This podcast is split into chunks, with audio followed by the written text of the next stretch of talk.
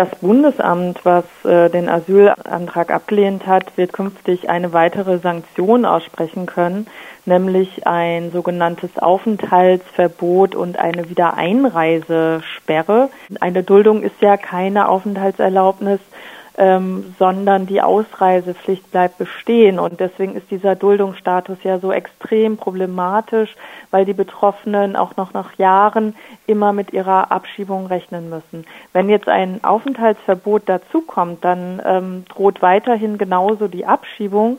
Das Problem ist aber, dass sie aus diesem unsicheren Status einfach nicht wieder herauskommen können. Das heißt dann, dass der Betroffene von jeder Bleiberechtsregelung, aber auch jedem anderen Aufenthaltstitel ausgeschlossen ist. Und das ist eine ziemlich scharfe Sanktion, weil selbst wenn dieser Mensch dann über Jahre hier weiterlebt, weil er aus unterschiedlichen Gründen nicht in sein Herkunftsland zurückreisen kann, wird von einer Aufenthaltserlaubnis ausgeschlossen. Und das ist ja genau das Gegenteil von dem, was man eigentlich erreichen wollte, nämlich die Kettenduldung abzuschaffen und für ja langjährig Geduldete zumindest ein Bleiberecht zu erreichen. Also von daher schafft man hier die Möglichkeit, Menschen dauerhaft in diesem Duldungsstatus zu halten. Und das lehnen wir ab und wir hoffen noch sehr, dass im Laufe des Gesetzgebungsverfahrens hier noch Korrekturen vorgenommen werden. Also hebelt tatsächlich innerhalb desselben Gesetzes eine Regelung die andere faktisch aus? Ja, und das ist auch das Absurde, was jetzt die Bundesregierung vorschlägt. Also zum einen sagt man in der Bleiberechtsregelung, dass ähm, Familien, die sechs Jahre hier leben oder Alleinstehende, die acht Jahre hier leben, die ähm, Deutschkenntnisse haben, die sich um die Lebensunterhaltssicherung bemühen, dass die ein Bleiberecht bekommen sollen aber dann auf der anderen Seite sagt man wiederum, dass diejenigen, die ihrer Ausreisepflicht nicht nachgekommen sind, dass die von einem Bleiberecht ausgeschlossen werden sollen. Also das ist einfach ein Widerspruch. Es ist allerdings kein Automatismus, sondern es ist als Möglichkeit für Ausländerbehörden konzipiert, davon Gebrauch zu machen. Also was zu befürchten ist, ist, dass die eher gutwilligen Ausländerbehörden das Bleiberecht vielleicht dennoch erteilen, dass die restriktiven Ausländerbehörden auf der anderen Seite aber gerade das Bleiberecht ähm, verweigern. Und das wird dann zu einem Flickenteppich führen in Deutschland, wo es den Geduldeten in manchen Regionen besser geht, weil sie ein Bleiberecht erhalten, in anderen aber sehr schlecht weil der Druck einfach erhöht wird. Und Geduldete können sich ja nun auch nicht aussuchen, welche Ausländerbehörde über sie entscheidet, da sie einem Landkreis zugeteilt werden und dort der Wohnsitzauflage unterliegen, also nicht wegziehen können. Ganz genau, ganz genau. Aus welchen Gründen sollen Menschen nach diesem Gesetzentwurf in Abschiebehaft genommen werden können? Da hat man eine ganze Palette an neuen Haftgründen aufgelistet in diesem Gesetzentwurf.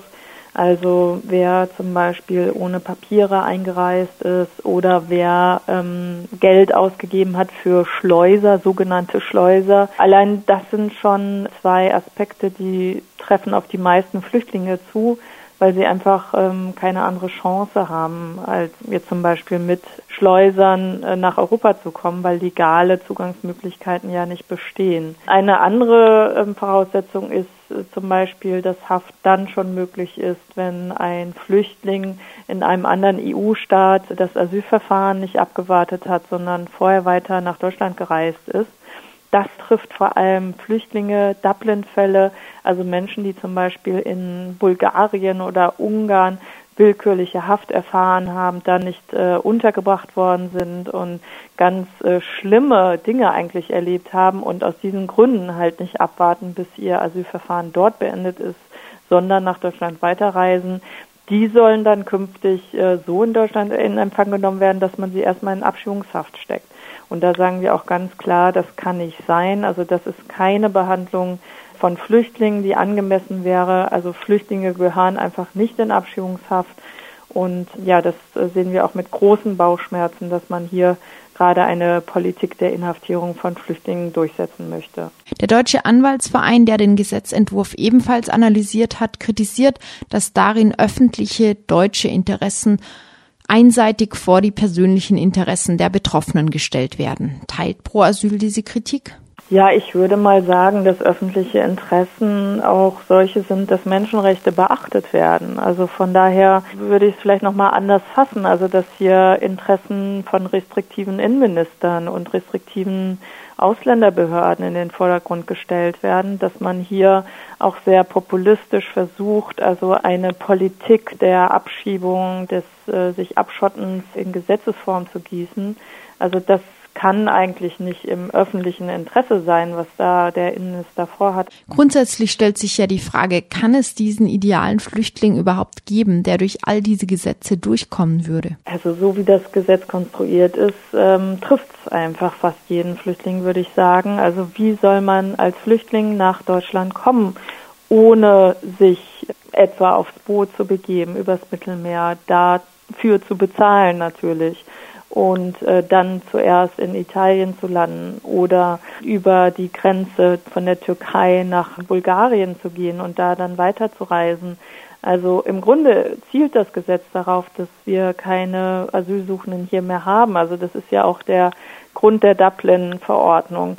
Und nur da, wo diese Dublin-Verordnung nicht funktioniert und wo dieses Gesetz vielleicht dann auch nicht äh, richtig angewandt wird, haben dann Flüchtlinge noch eine Chance, hier zu bleiben. Und das kann ja von der Konzeption her nicht sein, dass, dass Deutschland sich eigentlich abschotten will von jeder Verantwortung für Flüchtlinge. Das darf ja nicht sein. Da hat dann die Wirklichkeit mit dem Gesetz auch nicht mehr viel zu tun. Ich denke, wir sollten die Gesetze sehr viel offener und sehr viel flüchtlingsfreundlicher gestalten.